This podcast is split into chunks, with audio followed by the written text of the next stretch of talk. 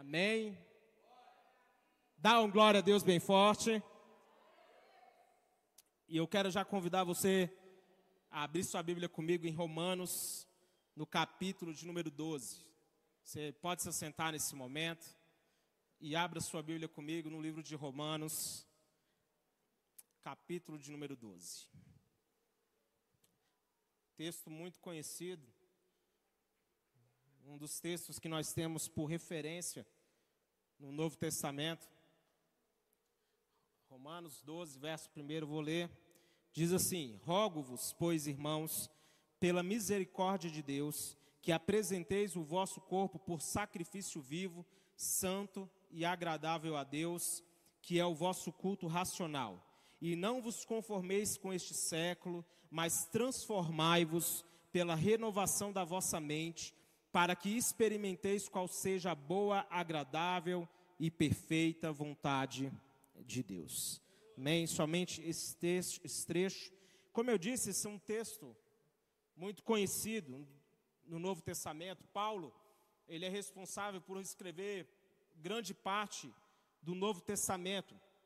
E ele começa aqui, nesse versículo, no verso de número 1, dizendo: Rogo-vos, rogo pois, irmãos, pelas misericórdias de Deus. Paulo inicia esse texto com um apelo, que no grego aqui expressa uma súplica, algo profundo que vem da alma.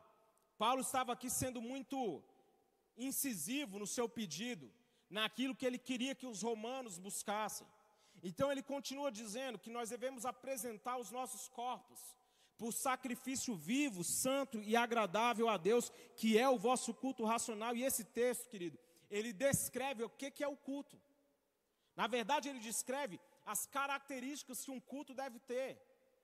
Isso é interessante frisar, por quê? Porque tem pessoas que elas veem ao culto e elas ficam apenas assistindo o que acontece no altar de forma reativa e esperando que alguma coisa toque o emocional dela para ela levantar a mão.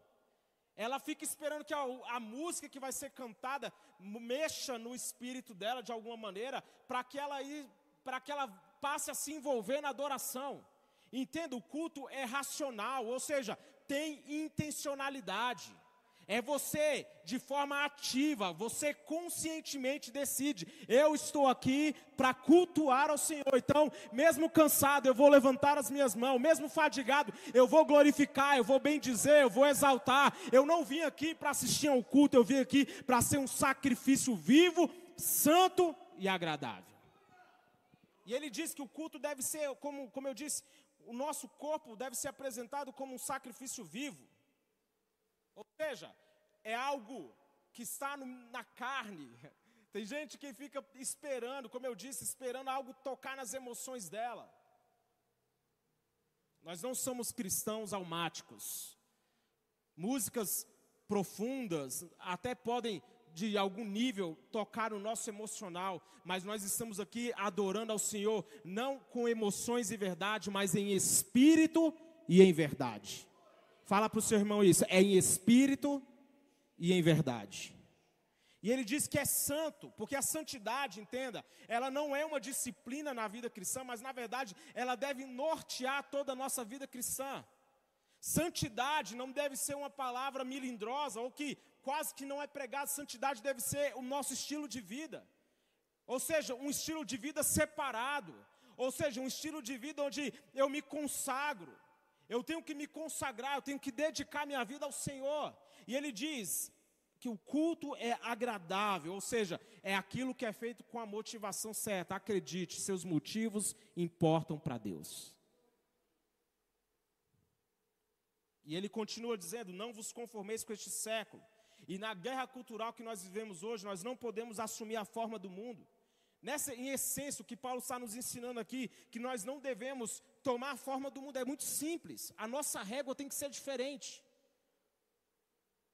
A igreja ela não pode buscar no mundo o que ela precisa para que essas cadeiras aqui sejam cheias. Nós já carregamos uma mensagem eterna e ela é atrativa por si só. Jesus falou assim: Eu, quando eu for erguido na terra, eu atrairei todos até a mim. Acredite, essas cadeiras ainda não estão cheias porque falta muito de nós ativamente para ver as nossas famílias nesse lugar e essa cidade convertida ao Senhor. O nosso padrão de comportamento, de atitude, de valores não podem ser similares ao do mundo. E um livro que eu li, o autor vai dizer assim: que se nós vamos invadir apostolicamente o mundo, não sejamos simplesmente a troca plástica das mesmas coisas que continuam dentro do sistema do mundo. Olha o que, que ele vai dizer: nós ainda somos muito idênticos ao mundo que pretendemos substituir. Ainda nós temos muito do mundo em nossas atitudes. E a Bíblia está falando aqui para nós não nos moldarmos ao mundo. Mas ele continua, para nos, mas que nós devemos nos transformar pela renovação da nossa mente. A transformação é algo que todos nós precisamos passar e isso é um processo interno. Olhe para cá, por favor. A transformação na Bíblia é algo muito pessoal. Você tem que ter uma mudança de mentalidade. Essa foi a pregação de Jesus. João Batista iniciou o seu ministério com essa mensagem. É na nossa mente que as grandes batalhas acontecem.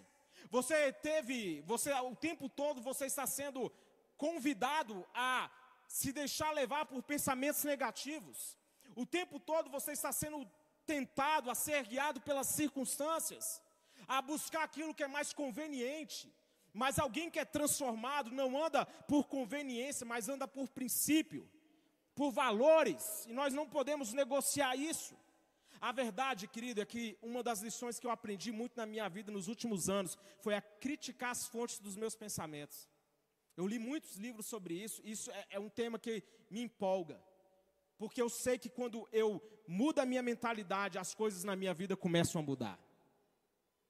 Uma frase vai dizer que se você soubesse o quão poderosos são os seus pensamentos, você não alimentaria um pensamento negativo sequer. Pergunta para o seu irmão, o que, que você andou pensando hoje? Só uma pessoa que perguntou, fala assim, o que, que você andou pensando hoje? E ele continua dizendo, para que experimenteis qual seja boa, agradável e perfeita vontade de Deus. E agora eu vou entrar no tema da minha pregação de hoje. A vontade dele para nós não é algo que nós devemos definir apenas como um aspecto moral. A vontade de Deus para nós é algo que Ele quer que nós experimentemos, que nós vivamos isso de maneira muito clara, comprovada. Eu pergunto para você: você já teve uma experiência com a vontade de Deus na sua vida? Por que, que eu estou falando isso? Acredite, uma coisa é saber que existe uma vontade de Deus, outra coisa é vivê-la. Jó era um homem que conhecia as regras do jogo. Para sua época, Jó era um homem que sabia o que era necessário fazer e o que não fazer. A Bíblia vai falar que ele sacrificava, olha o que, que ele fazia, Jó capítulo 1, verso 5. Decorrido o turno dos dias de banquete, chamava Jó seus filhos e os santificava. Levantava-se de madrugada e oferecia holocausto segundo o número de todos eles, pois dizia: talvez, olha só o texto, Talvez tenham pecado os meus filhos e blasfemado contra Deus no seu coração. Assim fazia Jó continuamente. Jó tinha um hábito de sacrificar, já pensando assim: que se meus filhos tiverem pecado, eu já vou estar cobrindo. Aquele homem se movia conhecendo, as, ele sabia o que, que podia desagradar a Deus. E ele ficava se antecipando, e a Bíblia vai falar até que ele receava que coisas ruins fossem acontecer com ele. Como eu disse, Jó era um homem que conhecia as regras, contudo, ele não tinha um relacionamento com Deus. Palavras de Jó, ele diz: Antes eu conhecia apenas de ouvir falar, mas agora os meus olhos te veem. Ele não tinha um relacionamento, então ele passou a ter. E Jesus nos ensina a orar dizendo assim: ore. Quando vocês forem orar, orem assim: Pai nosso, que estás nos céus, santificado seja o teu nome, venha o teu reino, e que seja feita a tua vontade. Você pode levantar as suas mãos e falar isso? Que seja feita a tua vontade. E essas palavras de Jesus, elas nos ensinam a buscar um alinhamento com a vontade de Deus. E eu quero falar desses três aspectos da vontade de Deus. Primeiramente, a vontade de Deus ela é boa. Fala assim, a vontade de Deus é boa. Ou seja, o propósito de Deus para nós tem por finalidade o nosso bem. A vontade de Deus para você é que você viva bem. O propósito de Deus para a sua vida é que você tenha uma vida plena. Ele tem o melhor para ele está pensando no melhor para você. Quando Jesus veio e morreu naquela cruz do Calvário, a finalidade era qual, pastor? O nosso bem.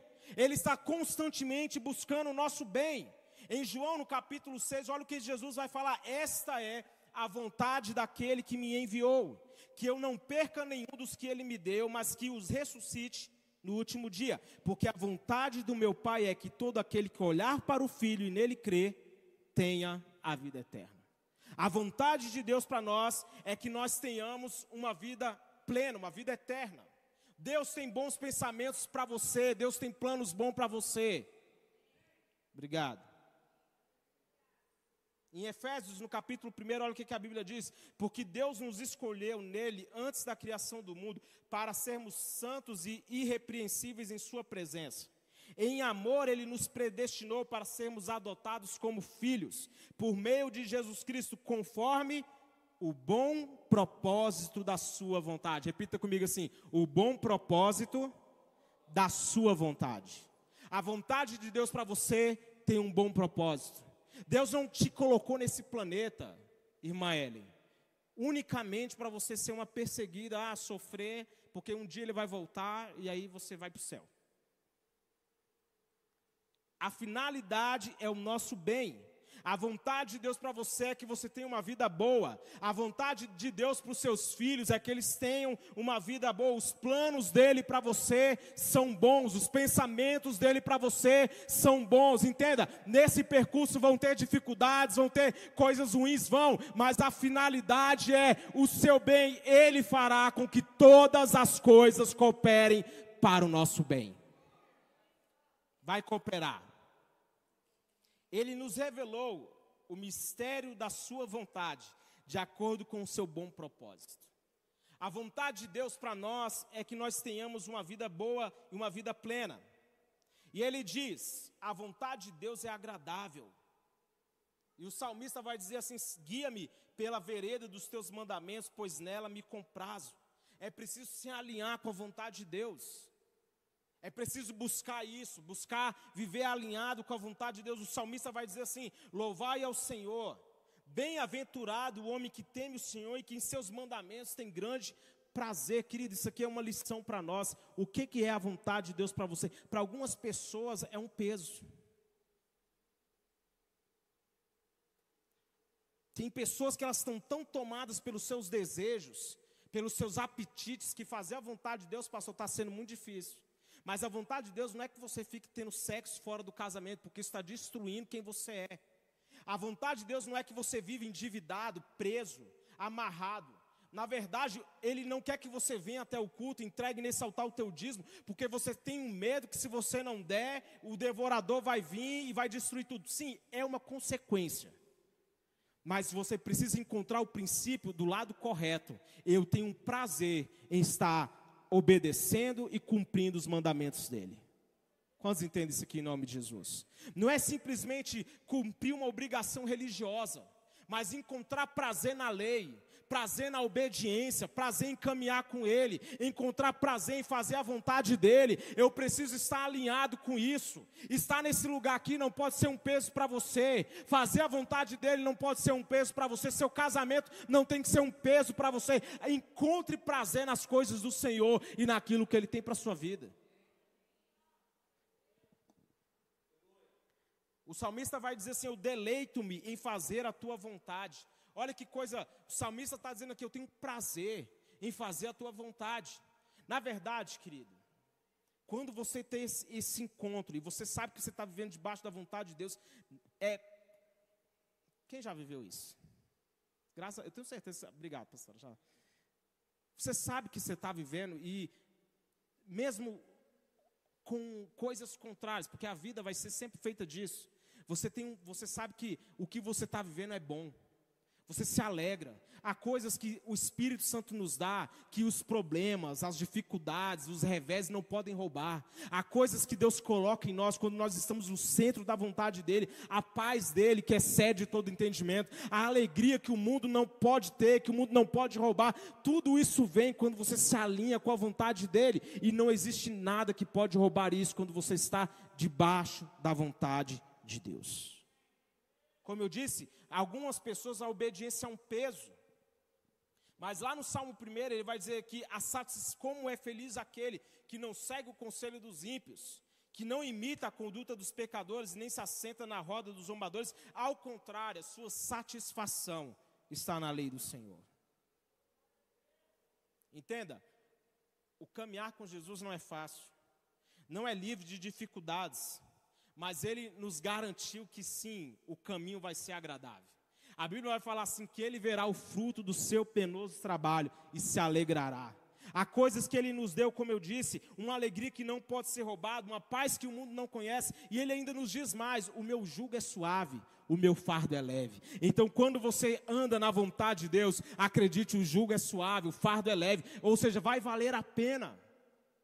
Profetiza isso para o seu irmão, fala assim: vai valer a pena.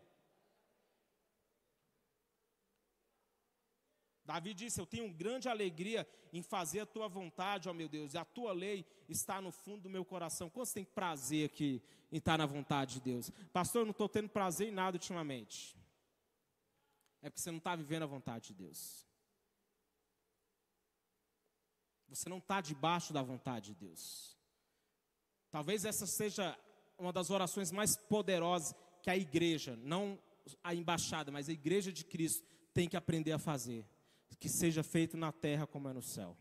Que a tua vontade seja feita na terra como ela é feita no céu. Nós devemos buscar por isso. Ele diz que a vontade de Deus é perfeita e essa palavra, ela não parece casar muito com a realidade que muitos de nós estamos vivendo. Como dizer que a vontade perfeita de Deus está na nossa vida quando nós vemos tantos problemas? Onde está a vontade de Deus quando nós olhamos ao nosso redor e o que nós vemos é doenças, enfermidades, pessoas endividadas, nós vemos essa pandemia, tudo isso que está assolando o mundo. Acredite, muitas vezes nós olhamos para essas coisas e nós vamos perdendo de perspectiva a nossa confiança em Deus. E olha só, um livro extraordinário que o Bill Johnson ele vai dizer assim, que a vontade de Deus nem sempre está focada nos eventos, mas em seus amigos se aproximando de sua presença e exercendo seus papéis de realizadores. A vontade de Deus é tanto o realizar quanto o resultado. Ela é fluida e não estática. Que coisa poderosa. A vontade de Deus nem sempre vai estar centrada nos eventos. Porque você olha para as coisas que estão acontecendo, não, a pandemia foi vontade de Deus? Fala comigo, não. A pandemia foi vontade de Deus? Obviamente que não. Pessoas morrendo de fome é a vontade de Deus? Obviamente que não. Pessoas adulterando, pessoas matando, é a vontade de Deus? Claro que não. Essas coisas continuam acontecendo, sim, desde Caim até hoje, continua acontecendo. Sempre haverão essas coisas enquanto nós estivermos nesse mundo com esse sistema caído. Porém, entenda uma coisa, ainda assim, Deus está escolhendo pessoas, e eu vou repetir: Deus está escolhendo pessoas onde a vontade perfeita dele vai se cumprir. Ele está indo olhando para esse mundo, encontrando pessoas, homens e mulheres, que ele diz: nessa pessoa a minha vontade vai se cumprir, e ela vai se cumprir de maneira boa, perfeita e agradável. Ainda que o mundo esteja caído, Deus continua trabalhando e a vontade dele continua sendo exercida sobre pessoas pessoas que estão abertas para Ele. Não é simplesmente sobre ah, os eventos do mundo. Quantos estão entendendo isso aqui, por gentileza? Os eventos do mundo, o mundo continua tendo coisas ruins. Mas Deus continua levantando os Davis dessa geração. O mundo continua a cair com seus problemas, com seus gigantes que aparecem, mas Deus continua escolhendo os seus Davis que tem por aí. A fome continua aparecendo, problemas continuam surgindo, mas Deus continua levantando os seus José, Zafanete Panéia, que vão vir não apenas como mais um, mas que vai ser uma resposta.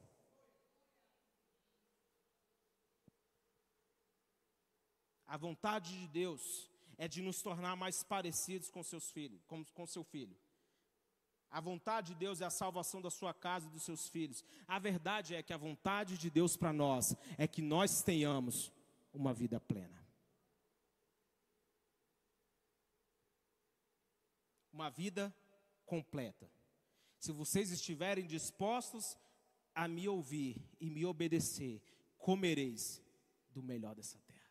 Entenda uma coisa: Deus, Ele não está se preparando ou preparado para suas contingências. O que é contingência? Aquilo que é inesperado.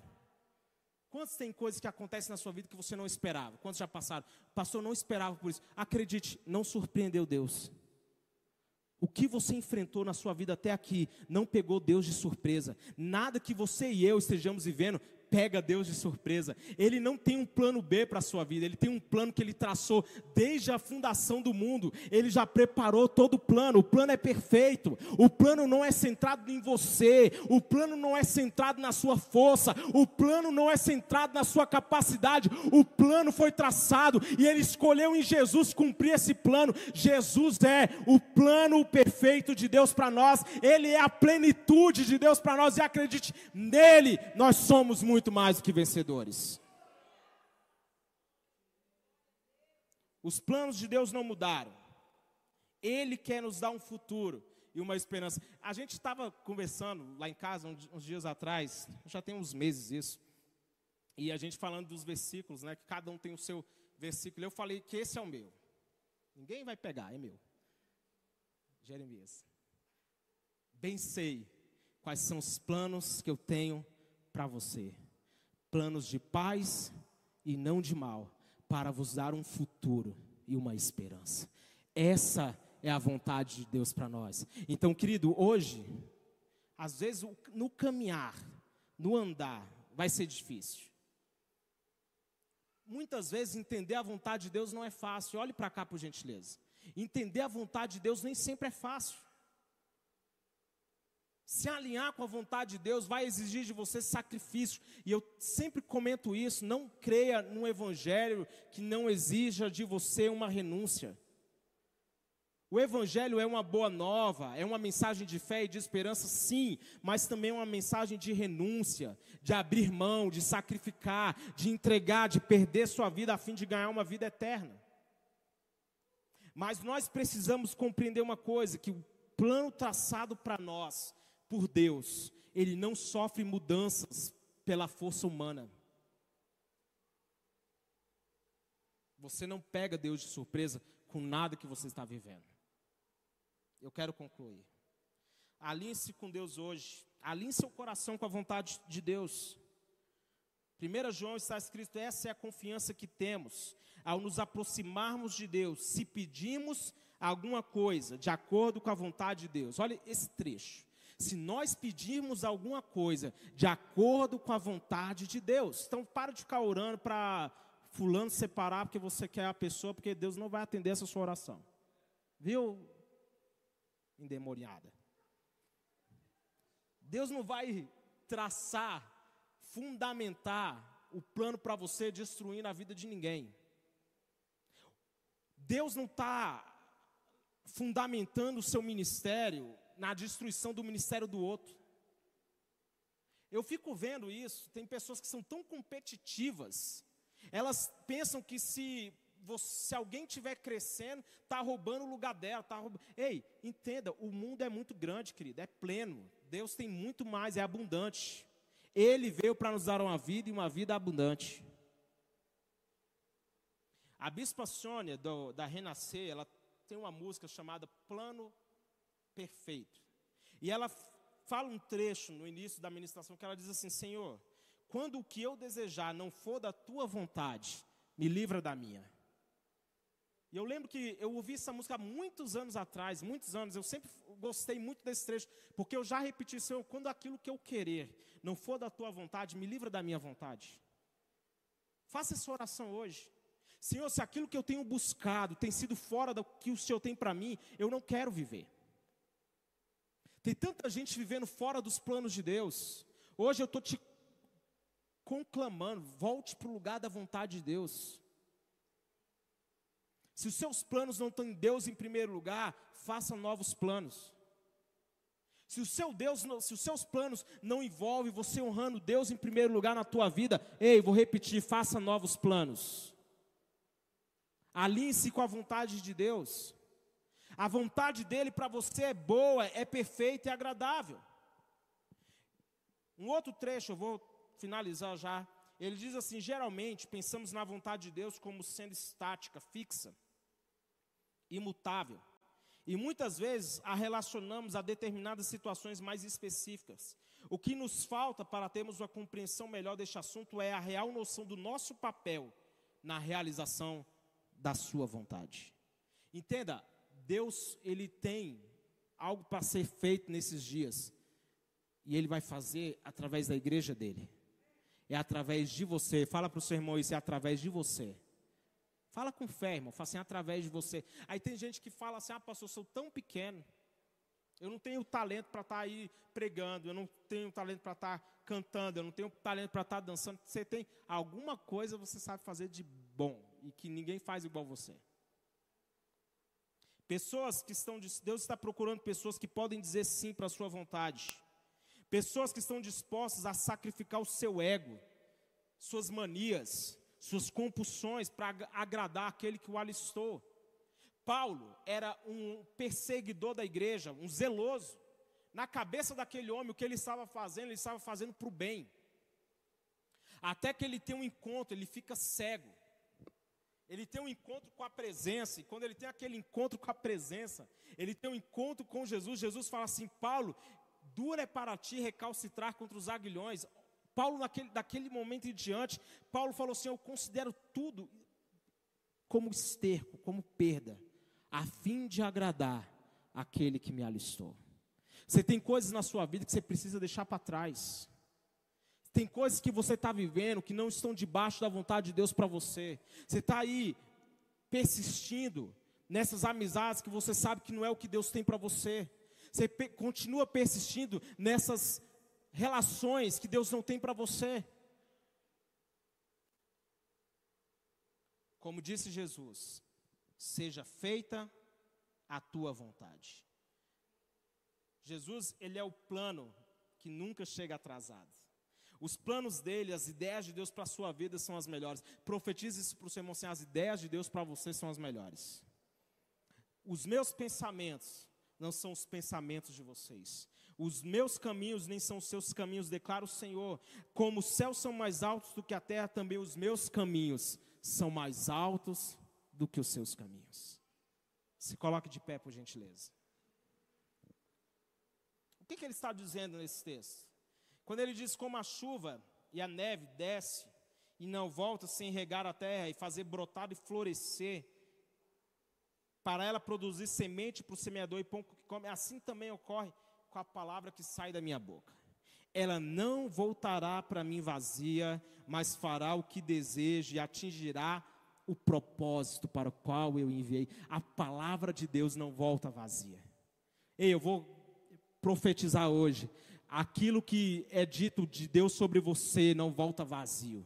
A palavra que um dia foi lançada sobre você, que foi dita sobre você, vindo de Deus, da boca de Deus, não voltará para ele vazia, antes cumprirá a vontade, cumprirá o propósito.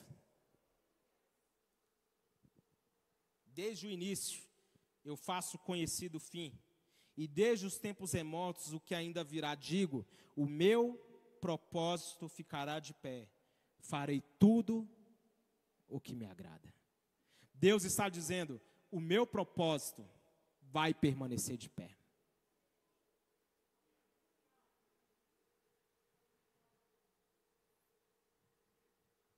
Quando, vamos orar. Quando Jesus iniciou seu ministério e ele foi para o deserto para ser tentado pelo diabo, qual foi a ideia do diabo? Qual foi o plano? Tirar Jesus da vontade de Deus, fazê-lo se desviar. Ele tentou Jesus falando o quê? Eu vou te dar o que você quer, eu te dou os reinos do mundo, se você se prostrar e me adorar. Ele ofereceu para Jesus o, o, atalho, os reinos do mundo, mas sem a via cruzes. Mas Jesus fala assim: não, só adorará o Senhor. Lá no Getsemane, naquele momento de pressão, onde ali não foi o diabo tentando Jesus, senão a sua natureza humana conflitando com aquilo que ele estaria por viver, que era a morte na cruz. E naquele momento, no Getsemane, ele fala assim: rogo para que passe de mim este cálice sem que eu beba. Contudo, não seja feito o que eu quero, mas que seja feita a tua vontade. E Jesus foi aquele que foi fiel, ele cumpriu o propósito, ele morreu numa cruz para que você e eu hoje pudéssemos nos mover em fidelidade. Eu quero que você feche seus olhos. Coloque a mão no seu coração. E ore para que nesse momento Deus alinhe seu coração com o coração dele. Senhor, eu quero viver a tua vontade. Eu quero me alinhar com os seus planos. Eu quero viver aquilo que o Senhor tem para mim.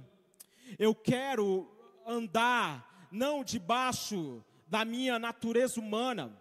Eu não quero ser guiado por minhas paixões. Eu não quero ser guiado por minhas emoções, eu não quero ser movido pelas minhas mágoas, mas eu quero, ó Deus, viver debaixo da tua vontade. Eu quero viver a tua vontade, eu quero viver os seus planos, eu quero viver os teus sonhos, eu quero andar na revelação daquilo que o Senhor tem para mim. Hoje, Senhor, nós oramos por isso. Eu não quero, Senhor, viver fora da tua vontade. Eu quero ser, ó Deus, um homem alinhado com o seu coração. Eu quero viver plenamente o que está escrito nesse texto. Eu quero experimentar e comprovar quão boa, agradável e perfeita é a tua vontade. Meu Deus, eu oro pela tua igreja essa noite, para que a vontade do Senhor se cumpra em nós, para que nós estejamos alinhados com o seu propósito para nós. Nós não queremos, ó Deus, nos desviar nós não queremos ser conduzidos para qualquer outro lugar que não seja a tua vontade. Você pode levantar as suas mãos e orar por isso. Senhor, cumpra a tua vontade na minha família. Cumpra a tua vontade sobre os meus filhos. Como foi dito aqui hoje, o Senhor um, quer nos dar uma geração poderosa. E nós queremos ser, como o salmista declarou, homens mulheres, pessoas que têm prazer em seus mandamentos, que se move por obediência, não por medo de uma consequência, mas porque nós queremos estar alinhados, porque o Senhor é o nosso Pai, e nós queremos andar debaixo do teu querer, porque é o Espírito que realiza em nós tanto querer quanto efetuar, segundo a tua boa vontade. Senhor, eu oro por isso essa noite.